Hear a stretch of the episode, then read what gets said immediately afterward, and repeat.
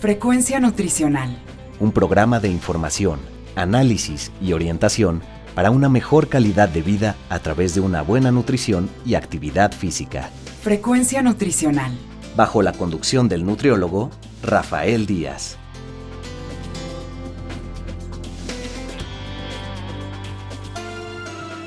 Hola amigos y amigas, les saluda Rafael Díaz García. Ya estamos en su programa Frecuencia Nutricional, un programa de la Universidad Autónoma Metropolitana, Unidad Xochimilco, para Guam Radio 94.1 FM. Antes de cualquier otra cosa, quiero agradecer a todos los que durante estos días nos han seguido en nuestra página web y se han puesto en contacto con nosotros vía correo electrónico, Facebook y Twitter. Sus comentarios y sugerencias son muy importantes para todos los que hacemos este programa. Recuerden que Frecuencia Nutricional es un programa hecho por personal docente e investigadores de la licenciatura en Nutrición Humana de la UAM Xochimilco para todos ustedes, y el cual tiene como objetivo informar, analizar y orientar en los diferentes temas relacionados con la alimentación y la nutrición. El día de hoy contamos pues a través de esta plataforma de Zoom con el doctor Jaime Bustos, quien es investigador del Departamento de Atención a la Salud de la Universidad Autónoma Metropolitana, Unidad Xochimilco. Él, la parte de ser académico en la universidad, pues durante ya muchos años se ha dedicado al tema que tiene que ver con las bacterias, los virus, y pues eh, ya ha sido invitado por nosotros en frecuencia nutricional en reiteradas ocasiones para hablar de esta pandemia que no nos deja desde hace rato. Todo el mundo decía que sería una pandemia que duraría meses y pues estamos por cumplir un año prácticamente, estamos en el confinamiento y queremos por eso platicar con el doctor Jaime Bustos y sobre todo porque ya en México se han empezado a aplicar algunas de las vacunas que estos grandes consorcios internacionales han elaborado. Y pues sí quisiéramos saber un poco sobre las vacunas, sobre estas variedades de vacunas, qué expectativas nos dan cada una de ellas, porque hemos escuchado decir muchas cosas, un poco cuál es este funcionamiento de la propia vacuna, o sea, en principio una vacuna, qué es lo que hace ante un organismo, porque también hemos escuchado pues diferentes planteamientos como que el que se cree que el que se vacuna ya está libre de que le vuelva a dar el coronavirus, cosa que parece que no es de todo cierto, qué tiempo tiene de vida cada una de estas vacunas, en fin, etcétera, etcétera. Pero antes, pues le damos la bienvenida al doctor eh, Jaime Bustos. Eh, bienvenido, Jaime, a Frecuencia Nutricional nuevamente. Muy bien, muchas gracias. Muchas gracias por la invitación aquí para seguir platicando con ustedes y el público. Bueno, pues ¿por qué no empezamos un poco por explicar, Jaime, en qué consiste una vacuna, llevándolo ya en términos del COVID-19? ¿Qué es una vacuna para el COVID-19? Bien, entonces el término de vacuna, que es un término que se acuñó desde hace mucho tiempo, cuando las grandes epidemias causadas por la viruela, y de ahí salió el término vacuna, porque hay un virus que es el virus de la vacuna, que es primo hermano del virus de la viruela, y que las personas que ordeñaban las vacas entraban en contacto con el virus de la vacuna, que infecta precisamente a las vacas, pues se llama vacuna, y les daba protección contra la viruela. Entonces, de ahí se acuñó el término vacuna y de ahí se derivó la palabra vacunación.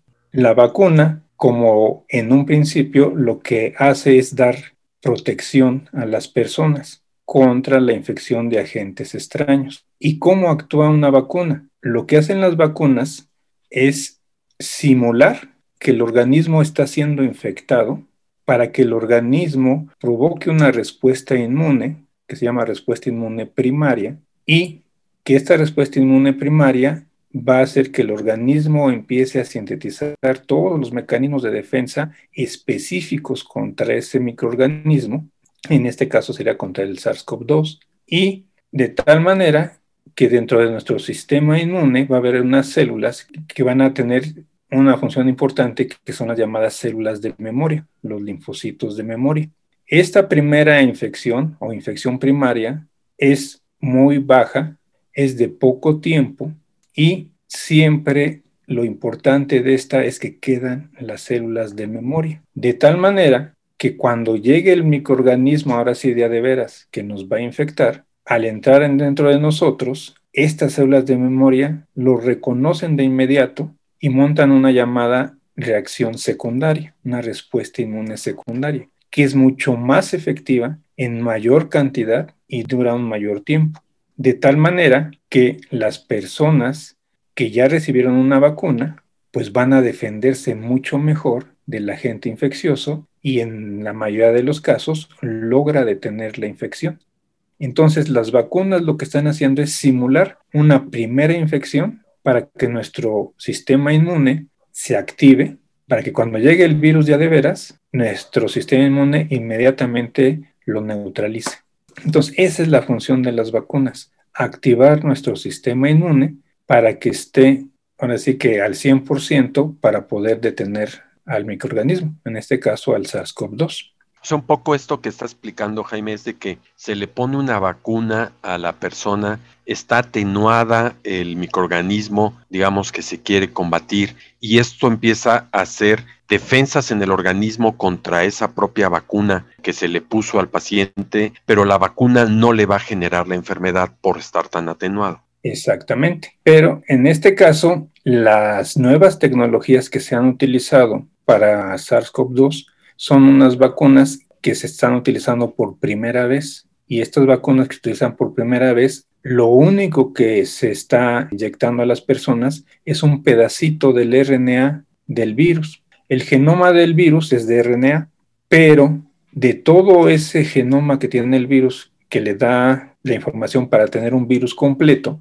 solo se seleccionó esa parte de información que va a codificar para la parte más importante del virus que se necesita neutralizar para que no nos infecte.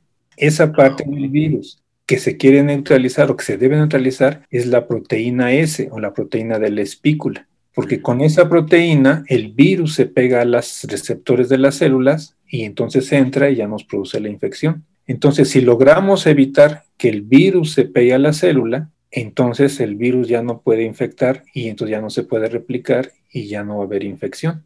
¿Y esta vacuna cambia en el organismo, en la persona, en el ser humano, su RNA? No, lo que sucede es que como ya se sabe cómo está hecho el genoma del virus, entonces lo único que se hace, la, la parte del, del, genoma que me codifica la proteína S va de tal secuencia a tal secuencia. Entonces se sintetiza esa secuencia, se envuelve, por así decirlo, en una gotita de lípidos, va recubierta como en, una gota de lípidos. Esta se introduce en nuestro organismo. Cuando está en nuestro organismo, el RNA se libera dentro de la célula, llega a la maquinaria de la célula para producir las proteínas y la célula piensa que debe sintetizar esa proteína y sintetiza la proteína, la parte de la proteína S que se está metiendo. Y entonces la célula va a producir muchos pedacitos de esa proteína S, de tal manera que cuando las células de defensa ven esos pedacitos que se están produciendo, piensa que entró un agente extraño y entonces empieza a montar la defensa. Es, por decir algo, yo tengo un ratero, pero de ese ratero lo que me interesa es conocer su cara. Entonces yo mando la fotografía de la cara para que lo reconozcan. No me interesa las manos, el cuerpo, los pies. Entonces aquí es exactamente más o menos lo mismo. Solo estoy introduciendo la secuencia de nucleótidos que codifica para la proteína que me es necesaria que debe neutralizar mi sistema inmune. Ya no se está metiendo virus, ni atenuado, ni muerto, ni nada, sino es una tecnología pues reciente sin embargo, no por reciente es nueva, porque esta metodología tiene desarrollándose aproximadamente 25 años. A pesar de que es una vacuna nueva, la tecnología no es tan nueva, sino ya tiene muchos años de experimentación. Y esto no generaría en una persona que se inyecta que le pudiese dar coronavirus por la vacuna. Por la vacuna no, porque solo estoy poniendo un pedacito del virus que me va a codificar un pedacito de proteína, que es la que yo necesito, que reconozca el sistema inmune para producir lo que se llaman los anticuerpos neutralizantes. Estos anticuerpos neutralizantes lo que hacen es pegarse a la proteína S y al estar pegado ya impiden que el virus se pegue a la célula. Hay otra vacuna, otra de las aproximaciones de la vacuna es las vacunas recombinantes. Entonces, la, vacuna esta de, del RNA es la que hizo Pfizer y Moderna. Sin embargo, la Sputnik 5 y la de AstraZeneca son vacunas recombinantes. ¿Qué quiere decir? Que se agarra un virus que lo vamos a usar como transporte de la proteína que yo quiero, en este caso la proteína S, y se escogieron a los adenovirus. Los adenovirus son virus que causan resfriados comunes. Entonces, a un adenovirus lo que hago es modificarlo para que este adenovirus, dentro de su información genética, traiga la información genética de la proteína S, de tal manera que cuando nos infecta, el virus va cargando esa proteína también, lo reconoce el sistema inmune y por lo tanto se va a montar una reacción contra la proteína S. Son dos maneras de abordar el mismo problema. El hecho de que la vacuna no pueda transmitir por la, el efecto de la propia vacuna el coronavirus tampoco evita que a la persona sí le pueda dar coronavirus, digamos, en un momento dado, no durante el periodo de protección de la vacuna.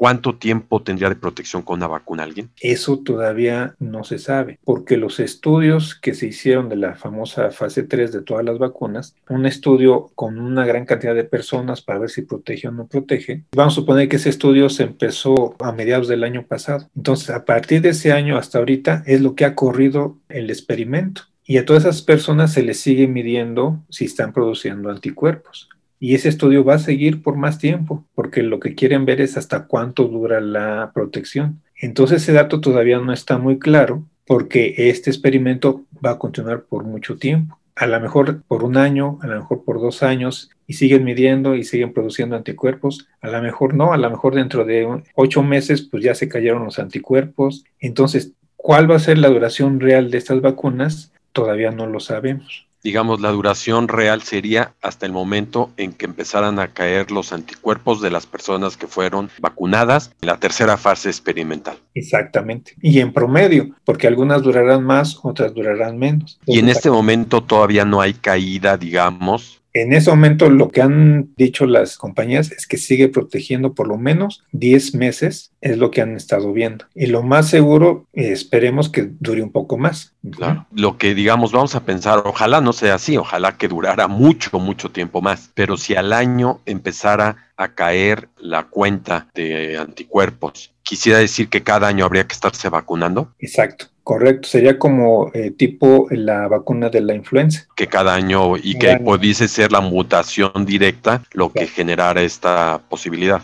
Exacto, la vacuna de la influenza nos la tenemos que poner cada año por dos motivos. El primer motivo es cuánto dura la protección que nos está brindando la, la vacuna. Y en segundo, que las variantes del virus cambian todos los años. Cada año la OMS dice, ah, yo predigo que para este año va a estar la variante tal, tal y tal. Entonces mi vacuna la armo con, con esas variantes, digamos. Y ahorita esto que hemos escuchado del, del COVID, que hay la variante ya inglesa, e inclusive ya hablamos de la variante brasileña, ¿esto va haciendo que se tenga que ir cambiando el tipo de vacuna? El virus original, el que se aisló por primera vez, la llamada cepa Wuhan, si nosotros viéramos un diagrama de cuántas variantes hay desde noviembre del año pasado a febrero del 2021, veríamos una gran cantidad de variantes, miles de variantes, porque el virus sufre una, o dos mutaciones por mes. Entonces, el virus, como es un virus de RNA, los virus cuyo genoma de RNA mutan mucho, porque a la hora de replicar su genoma hay muchos errores de la maquinaria de replicación van mutando y van mutando. Hay muchas variantes, pero han sobresalido tres variantes, la llamada variante inglesa, la variante sudafricana y la variante brasileña. ¿Qué tienen en especial estas variantes? Que están mutando precisamente en la región de la proteína S de unión a los receptores. Al mutar aquí, hacen que el virus pueda infectar mucho más rápido a las células. Eso es lo que llamó la atención o está llamando la atención de estas variantes, que pueden transmitirse de manera mucho más rápida y más eficientemente. ¿Y más peligrosos? Eso es lo que todavía está en estudio. Por ejemplo, la variable inglesa, los ingleses, los estudios preliminares de los ingleses dicen que sí puede ser más patógena que las otras, pero todavía no está comprobado al 100%. Todavía está en estudio si son o, no son más peligrosas que las variantes originales. Y las vacunas que se han hecho, por ejemplo, la de Pfizer, Moderna, la Sputnik, que le dicen algunos cinco, pero es B, porque realmente es Sputnik B de vacuna, la de Cancino, etcétera, etcétera, podrían atacar a cualquiera de estos virus o a cualquiera de estas variantes del virus? Cuando aparecieron, inmediatamente los laboratorios empezaron a, a, probar qué pasaba con sus vacunas y estas variantes. De las tres variantes, la inglesa tiene una variante que es la N501Y. La rebautizaron como Nelly por la N y la Y. N y Y son aminoácidos, entonces cambia el aminoácido N por el aminoácido Y y entonces la bautizan ahora sí coloquialmente como la variante Nelly. Esta mutación la tienen también las otras variantes. Pero la variante brasileña y la variante sudafricana tienen otra mutación que es la E484K y que la bautizaron como ERIC. La E484K que tienen la sudafricana y la brasileña. Se ha visto que esta mutación sí disminuye la protección de anticuerpos, lo cual no sucede con la variante inglesa. Entonces, hicieron prueba Pfizer y Moderna y Pfizer eh, los estudios que, mostró, dice que su vacuna protege igual para la variante inglesa que la sudafricana y la brasileña. Y Moderna no tiene problemas con la inglesa, pero vio que disminuyó un poco la, protección contra la, la, sudafricana y la brasileña por la mutación érica. Pero esta disminución no rebasó los niveles de protección. Entonces ellos siguen confiando en que estas vacunas van a seguir protegiendo. Oye, y hablas, bueno, de la, de la Pfizer y Moderna. ¿Y qué me dices de la Cancino y de la Sputnik 5 o B? De esas todavía no, por lo menos no se han publicado estudios al respecto, o yo por lo menos no los conozco. No sé si ya están hechos, y no sé si ya hay algún dato que diga que estas vacunas sí siguen protegiendo contra estas variantes, que seguro van a hacer los, tienen que hacer los estudios, pues para seguir promocionando que usen esas vacunas. Claro. El problema de la, la vacuna de Cancino es que su protección es alrededor del 70%. Entonces, una protección mucho más baja que la Moderna, Pfizer, AstraZeneca y la Sputnik V, que andan arriba del 90% pues ahí tendrían que hacer los estudios y decirnos, pues si protege, no protege o qué sucede. Oye, conociéndote desde hace mucho tiempo, la seriedad que tienes en tus proyectos de investigación, el reconocimiento que tienes en la propia universidad, si hoy tuvieras que vacunarte, te tienes que vacunar como tú, como yo, como cualquiera, pero si hoy te dijeran, ya llegó las vacunas y hay varias, y te dieran a escoger, cosa que creo que no vamos a tener mucha oportunidad de hacer, ¿sobre cuál te irías? Para una vacuna hay dos cosas que tenemos que ver. La primera es qué tan eficiente es y qué tan segura. Esas son las dos cosas que necesitamos ver en cualquier vacuna. ¿Qué tan eficiente? Pues lo más eficiente, lo más cercana al 100%. Si está al 100%, cualquiera que se vacune va a quedar protegida. Si ya le bajamos al 90%, ¿qué quiere decir? Pues que de 100 personas, 90 eh, van a quedarse protegidas y 10 no, y así sucesivamente. Entonces, primero veríamos la qué tan específica, qué tan específica y más, más que más que qué tanta protección me va a dar. Y la segunda es la seguridad. ¿Qué tan segura es esta vacuna? Esto es que no me dé efectos secundarios graves, que ese es el otro requisito de una vacuna que las vacunas por sí solas no te produzcan daño. También apenas eso se está investigando. Y te produzcan el menos daño posible. Cuando estas vacunas salen al mercado es porque estos datos ya los tienen. En esa famosa fase 3, pues analizan cuáles son los efectos secundarios que le pasaron a, todos los, a todas las personas en los estudios. Y entonces dicen, no, pues que a una le dio dolor de cabeza, a otra le subió la fiebre, otra se sintió cansada, etcétera, etcétera. Y estos efectos secundarios, como dolor de cabeza, un poco de fiebre, cuerpo cortado, etcétera, etcétera, es común a todas las vacunas ¿Por qué? Porque estamos eh, haciendo trabajar a nuestro sistema inmune. Entonces, estos, estos, estas pequeñas eh, efectos secundarios son típicas. A algunas personas les dará dolor de cabeza, a otros no les pasará nada, a otros un poco de fiebre, pero no debería pasar de ahí. Ya si hay problemas más graves, entonces hay que detener la vacunación, es decir, no, pues hay que estudiar bien qué es lo que está pasando. Entonces, teniendo en cuenta esas dos este, consideraciones, y si nos pusieran a escoger, pues, tendríamos que escoger al que tiene el porcentaje mayor de efectividad y menos efectos secundarios. Aquí el problema está en que todas nos dicen que andan alrededor del 95%. O sea que aquí, pues las tres o las o las que hay ahorita en el mercado me servirían porque todas dicen alrededor del 95%. Y todas mencionan que sus efectos secundarios son muy ligeros. O sea, no habría desconfianza si estos datos son seguros, lo cual, pues hasta donde se sabe, pues están publicados, etcétera, etcétera. La Sputnik V hasta apenas hubo la publicación de su fase 3, por eso mm, en el mundo no, no era tan bien vista pero ya salieron los resultados. Y lo hace una revista seria como Lancet. Exacto. Entonces ya no hay, digamos, tanta duda de que sea una vacuna no tan buena. Entonces ya está, digamos, está al nivel de Moderna y Pfizer y AstraZeneca. La que está todavía en veremos es Cancino. Cancino. Bueno, yo después de ver cómo en México se aprobó la de la Sputnik B, la verdad es que me dejó mucha preocupación. Jaime, se nos está acabando el tiempo.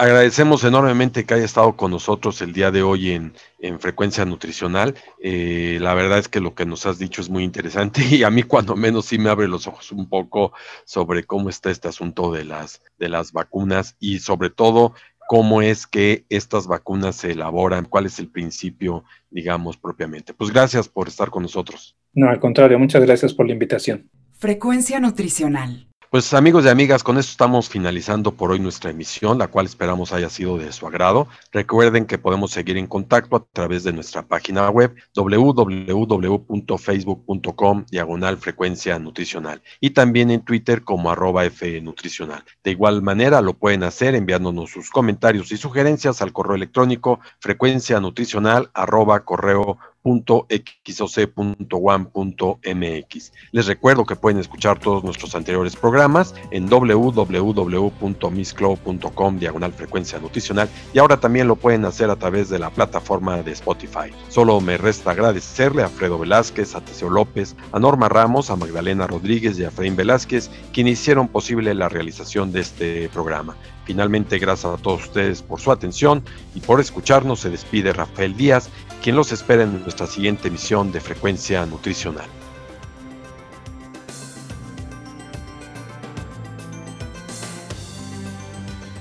Frecuencia Nutricional. Un programa de información, análisis y orientación para una mejor calidad de vida a través de una buena nutrición y actividad física. Frecuencia Nutricional. Una producción de la Unidad Xochimilco para Guam Radio 94.1 FM.